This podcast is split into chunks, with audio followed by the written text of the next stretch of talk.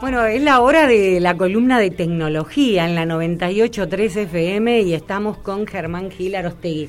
Vimos llegar los astronautas, los turistas espaciales que no son astronautas. Buen día y todo el mundo los vio contentísimos venían. Bueno, buenos días, buenos días. Sí, este, bueno, por suerte fue una, una este, expedición exitosísima este, por todos lados. La verdad es que fue increíble, pero no eh, tuvieron únicamente dos inconvenientes en todo lo que implican esas misiones. Tuvieron dos inconvenientes, una con un sensor de uno de los motores que que prácticamente pasó desapercibido, y la otra con lo que habíamos comentado, que tenían un inodoro con una vista privilegiada ah, y parece que el, inodoro tuvo unos problemas y no lo pudieron uh. usar. Entonces eso implicó para este grupo de tres personas, eh, de cuatro personas, un desafío importantísimo, que estaban entrenados, pero no como un astronauta, digamos. Los astronautas se entrenan años, incluso cómo se alimentan, cómo alimentarse para tratar de facilitar el problema y ellos no, ellos tenían un entrenamiento, pero bueno, este, aparentemente por lo que ponen en las redes, si bien nadie da el detalle de qué fue lo que pasó,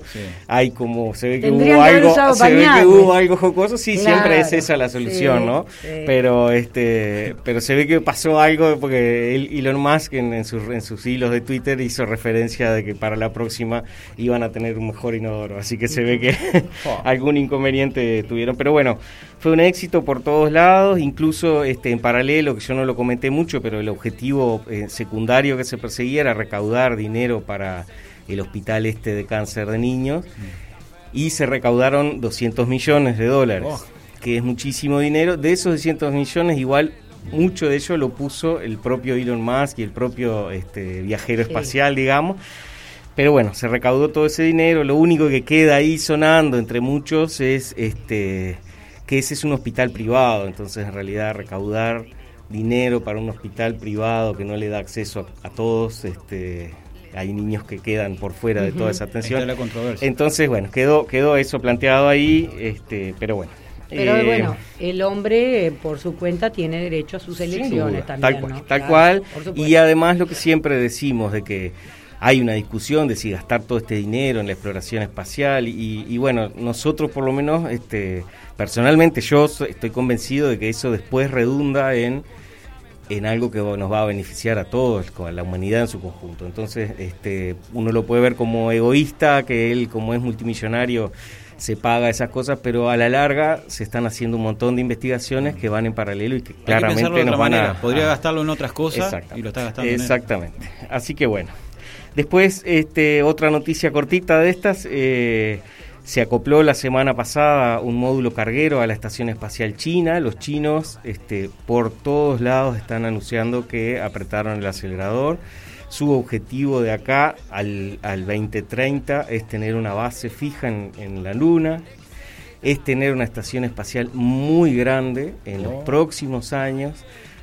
Así que bueno, eh, para quienes vivieron lo que fue la, la, competencia entre Rusia y Estados Unidos, que terminó llevando al hombre a la luna, aparentemente ahora se está disparando otra competencia entre este, los privados y algunos países que a la larga, de nuevo, creemos que, nos va a beneficiar a todos porque... Suena de película eso. ¿no? De una base fija en la luna. Sí, sí, pero, pero vienen, ¿eh? y en realidad no es muy complejo, ya el hombre ya fue a la luna, ya sabe cómo se hace ya sabe cómo estar ahí. Ya sabe cómo es y han pasado muchísimos años de aquello ahora, entonces se ha investigado, se ha investigado muchísimo y lo comentábamos la semana pasada de que incluso en China, que, hay ciertas libertades que están un poco más condicionadas, el hecho de seleccionar a un, conjunto de personas que estén dispuestas a irse y no volver, para ellos es mucho más este, razonable que para a lo mejor algún occidental o para alguien que, tenga otras libertades. Bueno, ellos lo pueden tomar como una opción y como que puedes, podría llegar a haber un conjunto de ciudadanos dispuestos a irse y quedarse a vivir allá y,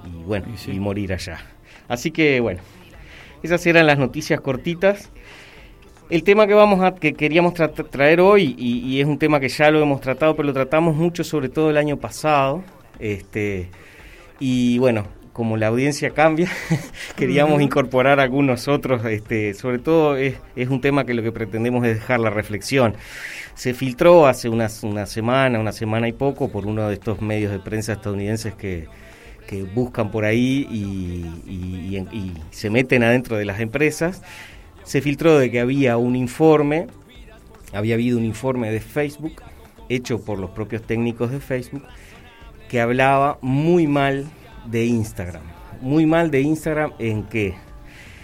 En la toxicidad de Instagram para los jóvenes y sobre todo para las jóvenes. Ese informe es un informe con sabemos que Facebook tiene muchísimos este, científicos y técnicos este, elaborando permanentemente información que les permite a ellos ir tomando decisiones. Bueno, esto fue un informe que, elaboró Facebook antes incluso de ser propietario de Instagram, cuando estaban en el proceso de adquisición de Instagram. Este, recordemos que las dos empresas son de, Mark Zuckerberg, ¿no? Que lo ha llevado varias veces al Congreso. Bueno, parece que hay estadísticas enormes de que, por ejemplo, una, una adolescente joven que se encuentra desconforme con su cuerpo, en el momento que se enfrenta a las redes, a Instagram en particular, su eh, sentimiento sobre ella misma cae de manera muy preocupante. Esto se basó en estadísticas hechas en algunos conjuntos de, niñas de Estados Unidos, de adolescentes de Estados Unidos y de Inglaterra, y en los dos casos el porcentaje fue mayor al 30% de niñas que se sentían mal por algún motivo y al, al participar en las redes, eso hacía que se sintiesen muchísimo peor. Al punto de no poder de reconocer el problema frente a sus padres, o sea, me siento mal, no me veo bien, la red no me ve bien, la gente no me ve bien, pero no sé cómo solucionar. Tremendo. ¿Ah? Entonces, un problema que antes no teníamos. Es un problema que antes no teníamos, pero que además lo que está generando más ruido ahora es que entre medio de ese, de ese informe que no se hizo público en su momento y hoy, Mark Zuckerberg fue citado al Congreso en algunas oportunidades y se considera que él mintió frente al Congreso porque él no dejó ver este tipo de cosas.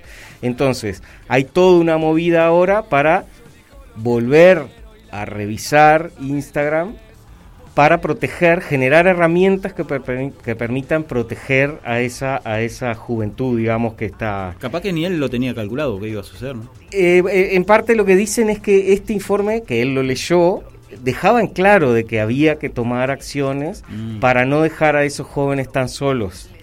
Que es un rol que no, lo tiene que tener, a, nuestro entender, no lo tiene que tener solamente Instagram, sino también los padres de esos jóvenes. Pero bueno, eh, aparentemente el me gusta, el corazoncito o el me gusta del Facebook, que ya habíamos hablado, que para, para las redes es fundamental porque con esa información ellos ven qué publicidad te muestran. Claro, elaboran el perfil del usuario. Exactamente, ¿se acuerdan que hablábamos de los algoritmos de redes neuronales?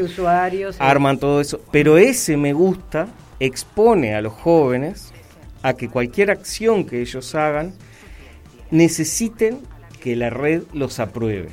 Y eso conceptualmente, y para lo que tiene que ver con la personalidad de ese joven, es algo que necesita ser este, estudiado a ver qué efecto tiene y si eso es este, saludable. Bueno, aparentemente por todas las conclusiones y todo lo que está empezando a sonar ahora, que probablemente se siga hablando de esto, eso es muy perjudicial el hecho de esperar a que cada vez que yo subo una foto tenga un conjunto de me gusta de gente que si no me hacen sentir que yo no soy aceptado, socialmente aceptado. Entonces, hay, se, se, demostró de que hay un montón de orígenes, de, desórdenes alimenticios, que el origen es la red social, o sea, personas que están con problemas de alimentación, todas estas enfermedades que nosotros sabemos, con bulimia, anorexia. Y algunas modas de las dietas. Cuyo origen es, es, la red social. A su vez, también se quedó demostrado, y en el, en el informe se lo, lo, lo explicitan, de que genera una adicción, eso que decíamos, de que la, joven se da cuenta que esa red le genera, le está haciendo mal, pero no es capaz de salirse de ella. Es una adicción que hay que tratarlo como tal, como adicciones.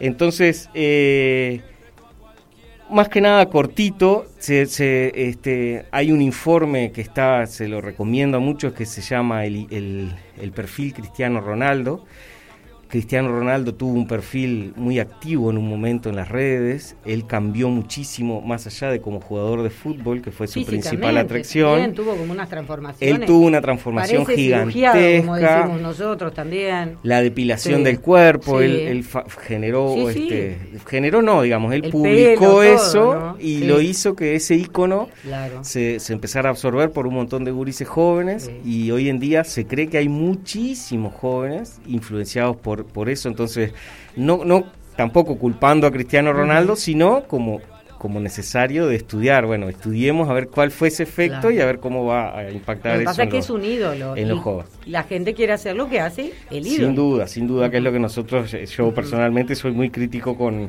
con Luis Suárez, porque Luis Suárez este, sé que es un gran jugador de fútbol, pero... Sí, pero recomienda determinadas alimentaciones que no son sanas. Y sin duda, y, tuvo actitudes que no son este, honestas, como este, mentir, morder, entonces hay todo un debate ahí que, es un tema, este, que, lo, que lo sacaron lindo, ¿eh? la psicología lo pasó hermosamente a un a un problema de los nervios, de la ansiedad. Sí, sí, sí, pero bueno, este, este hay quienes no nos lo suyo también. hay quienes no nos convencemos del todo con ello. Pero bueno, en esencia la, la, idea del día de hoy era plantear de que esta es una, una red que, que está ahí, que nuestros, nuestros hijos están en esas redes, entonces la misma recomendación de siempre es tratar de estar cerca, de saber qué es lo que están haciendo. Nosotros hablamos mucho de, eh, de de por qué tengo que publicar todo lo que hago, por qué necesito esa aprobación. Y por otro lado, como para no dejar todo esto malo, eh, hoy este, leíamos de, de, Cuñapuranga, Cuñapuranga Tatuyo. Es una india del Amazonas que pasó en, en, unos pocos meses a tener 6 millones de seguidores, en el cual ella cuenta cosas que hace de, su propia vida. Entonces, tenemos esas dos caras de la red, ¿no? Eh, esa cara tóxica, este, adictiva, eh, perjudicial. Y también hay otro montón de cosas de la didáctica, de la propia red social, el hecho de, que te obliga a sociabilizar con otros, que en muchos casos uno se cuestiona si es mejor ser una persona, aunque necesites la aprobación, ser una persona socialmente activa o, intro, o introvertida, digamos, o vos sola, desconectado del mundo, no intervenir socialmente. Entonces, como que todo esto plantea un montón de, de, de, cuestiones ahí que yo que sé, que está creemos que está bueno de que los padres por lo menos lo charlen en sus casas. como siempre todo, una dosis de equilibrio. Exacto, eso llegar, a, llegar a ese punto es, la dosis de, equilibrio que es lo ideal. Exactamente. Así que bueno, eh, la idea era, era un poco comentar sobre este reporte de, de Facebook y de Instagram que probablemente siga porque creemos que, creo que lo que lo van a que lo van a volver a citar a Zuckerberg ninguna duda y, bueno va, a seguir va a seguir sonando el otro día el joven ruso que entró armado y